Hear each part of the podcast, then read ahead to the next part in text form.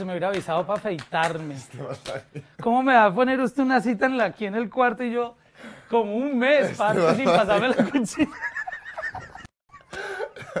Hombre. ¿Cómo va, bro? Pero sabe que nunca había tenido una, una entrevista en este...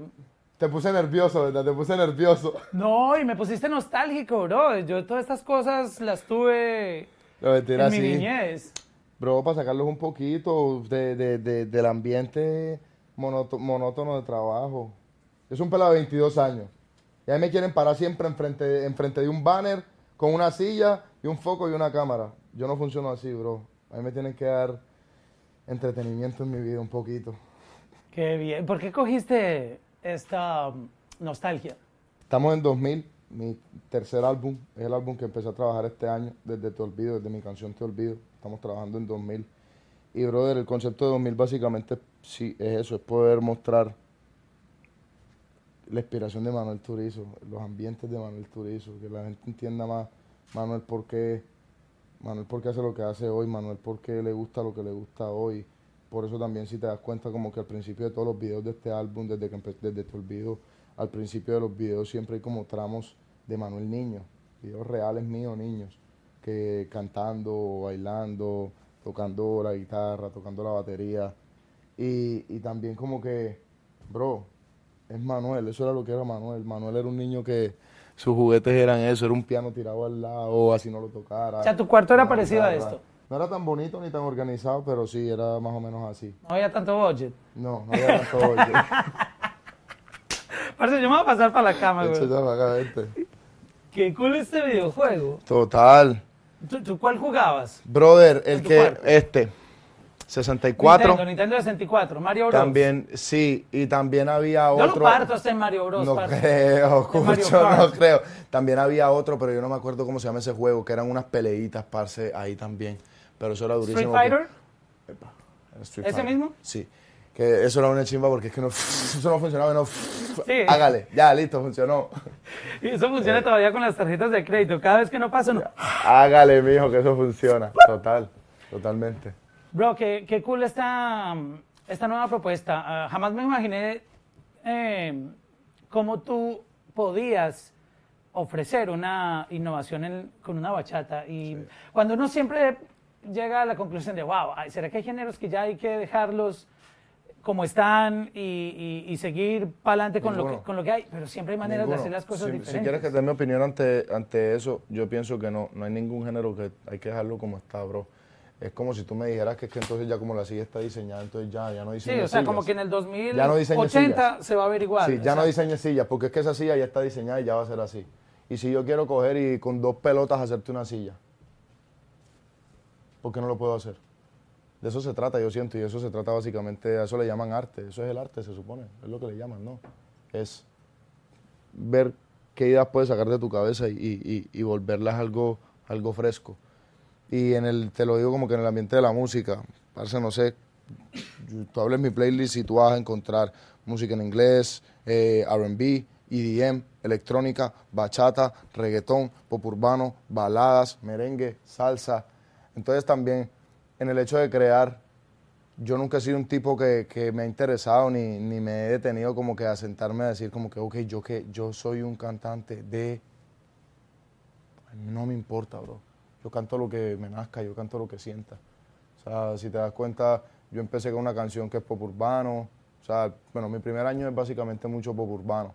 Después salgo con una balada que es guitarra y mi voz, no es más nada. Después salgo con una canción que es reggae. Después te puedo sacar un reggaetón. La nota es un reggaetón afincado, brother. Electrónica, le metiste Exacto, duro también. Electrónica también. Entonces, eh, esa, esa es mi manera o mi filosofía como que de sentirlo y de vivirlo, hermano. Yo siento que si a ti te gusta todo, pues hazlo, vívetela, siéntelo. Yo trato de vivírmela, yo trato de disfrutármela. Y tampoco me gusta como que, a mí no me gusta, yo soy, deja ya eso que se... Eso, Eso pasa, a mí se Todo me bien. despegaba todo, Sí, normal, hay que todo echarle el con cuarto. Bro, Cuando hacía un sol el hijo de puta, la cinta no soportaba no, no el cartel. soporta, ya no soporta. se seca, se seca. Sí. Arica, entonces también yo soy un, yo soy un tipo que te digo como que no sé, bro, a mí no me gusta sentirme que estoy haciendo lo mismo. o sentirme monótono. Me gusta probar cosas nuevas, me gusta ver así, como que qué más puedo descubrir o, o cómo más puedo evolucionar. Entonces, también yo siento que eso se ve mucho reflejado a la hora de yo hacer música. Sí. ¿Cómo fue el proceso creativo de, de hacer esta bachata? Eh, porque tiene, si, si uno la escucha muy detenidamente, le encuentra muchos elementos que seguramente fueron parte de muchas pruebas, de mucha eh, Bro. investigación, de no, quita eso, busca otro, dale aquí. Básicamente el color que le quisimos dar a la bachata era como intentar hacer una bachata, pero una bachata que en sí tú la escuchas y la musicalidad de la producción. Ella es bachata por su tiempo, por su percusión, todo. bailarla, epa, es, pero si tú escuchas no es la misma base de guitarra de una bachata normal. La percusión también está totalmente distinta. Era como literal poner una propuesta, ok, ¿cómo haría Turizo para hacer, una, para hacer sonar una bachata hoy de lo que a él le gustaba antes. Entonces cogimos una guitarra, literal la usamos como un sample. O sea, la guitarra no está tocada así literal, sino que hicimos un sample con una guitarra y es la base, toda la base que te... ¿Qué es lo que le da la innovación? Que, hace- que entonces ya ahí te, automáticamente te suena distinto y tú como que, ok, espérate. No es la misma... ¿sí entiendes? Es distinto. Lo mismo que te decía ahorita, es como ir jugando, bro. Ir jugando, eso es como... Eso es un juego, hacer música es un juego en realidad. Eh, sentarte con el rompecabezas y mirar, bueno, listo, ven acá. Pero ¿cuántos sonidos tú chequeaste? que le- Skip, skip, skip, skip, skip, hasta que le diste al que era. No, no hubo mucho en realidad. O sea, fluyó. Sí, fue una canción que fluyó muy fácil en realidad. En esta no, no hubo mucho. Y pues en realidad en el sonido y toda esa cuestión de sonido, te digo que eh, Slow Mikey, Edgar y Casta fueron los que básicamente... Ah, fueron los que estuvieron detrás. Se jodieron como que a que... A mí me Sí. encanta cómo hace las cosas Slow Mike. Es Slow demasiado Mike es creativo. Siento que es uno de esos productores que siempre va a traer algo. O Sí. sea, no, no, no es como que la cajita, ah, ya sabemos cuáles son tus sonidos, tus juguetes, tu, tu vuelta. No, él siempre viene como que con esa mente dispuesta a ver cómo se hace. Él mismo se autorreta. Bueno, esta vez Sí. voy a salir con algo diferente. Y me gusta mucho porque Mikey no, es un- no está encasillado en que, que, que hay que hacer esto. A Mikey le puedes decir, pase lo que sea. Ah, Hombre, yo no sé, haz un joropo. Ah, bueno, vamos a hacer un joropo. Lo hace. Qué es bueno, un tipo bueno que, que es un tipo eso. que es un tipo que acepta retos. No, no, no es como que en su zona de confort o en la línea como que ya sabe que, que de pronto se siente seguro.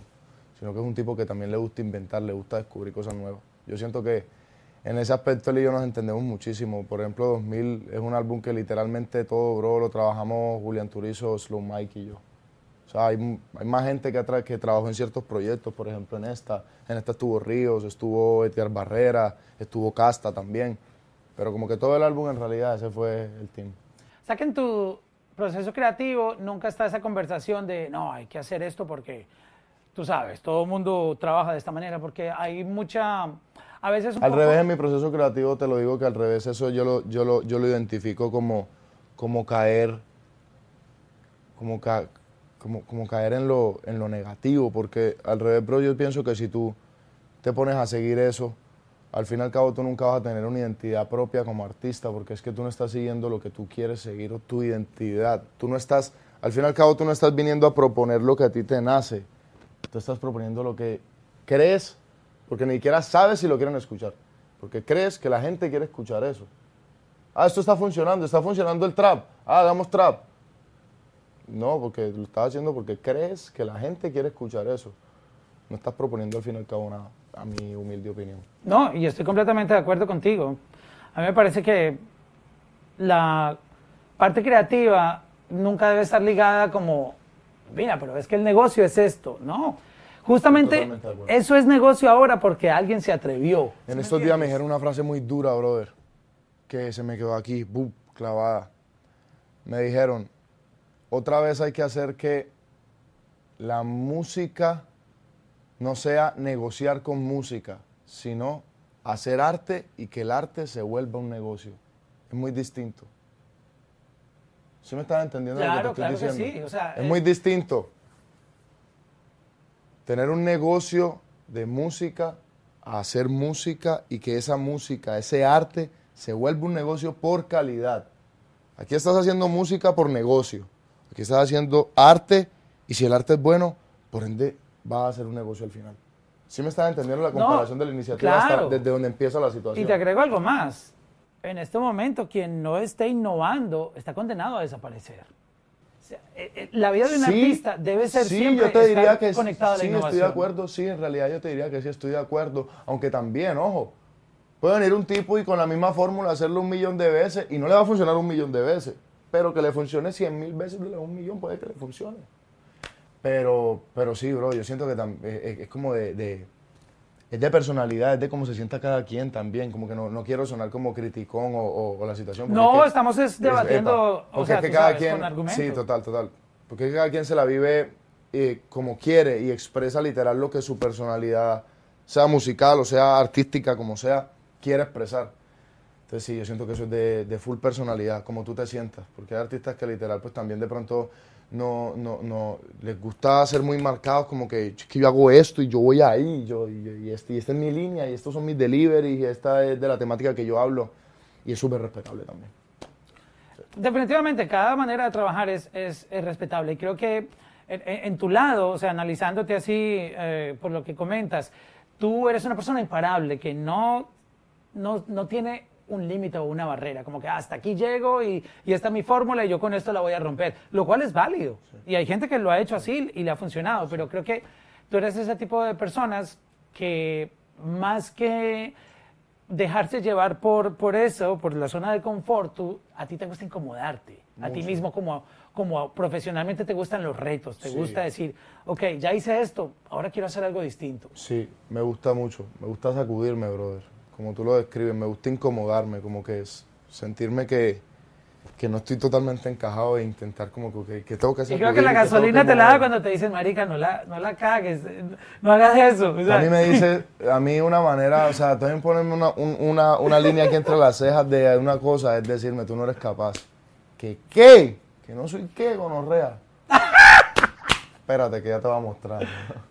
Es que literal, hay, muchos tipos de, personalidades y creo que eso también influye mucho en, cómo un artista muestra su música y, y, tú eres e, ese tipo de, de, persona. Yo me identifico contigo, porque a mí más que saber el resultado es cómo yo me sienta que digo, yo mismo me autorreté y dije, wow, esto yo jamás pensé que lo pudiera hacer y mira que lo hice. No me importa si tú o no, ah, si la gente lo vio como exitoso afuera, pero dije, wow, no soy el mismo de antes. Exactamente un proceso también de evolución de personal y también como que si lo quieres ver de pronto de la gente de afuera, hablándote textual del ámbito de la música, que es de lo que yo te puedo hablar.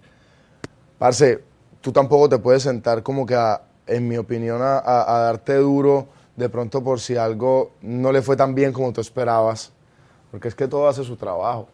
Por ponerte un ejemplo, no sé, de Cien Acero no es el mismo palo que, por ejemplo, Mala Costumbre o La Nota o Quiere Mientras se pueda para Manuel Turizo, ¿cierto? Decían Acero fue mi última canción. Pero estoy diciendo yo mismo, a mí no me importa. Yo te hablo que el son quitado, a mí no me importa que ni con película ni nada. Eh, pero de Sin Acero es una canción que le gusta y la consume gente que posiblemente no consume la música, la música de Manuel normalmente. Y que cuando tú estás en un show te da variedad. Tú, tú, estás dando una experiencia con ese sonido hacía falta. Entonces si lo vamos a ver en ámbito de negocio, por ponerte ese panorama de ejemplo, Parce, no estás perdiendo nada. No estás perdiendo nada. Cada vez estás ganando más. No importa. O sea, por eso yo como que al fin y al cabo mi, mi, ciencia va mucho a, lo que tú dijiste ahorita, de que es que tienes que sentirlo y tienes que vivirlo. No puede ser solamente un negocio. Arce, siempre es un placer hablar contigo. Qué duro estas conversaciones.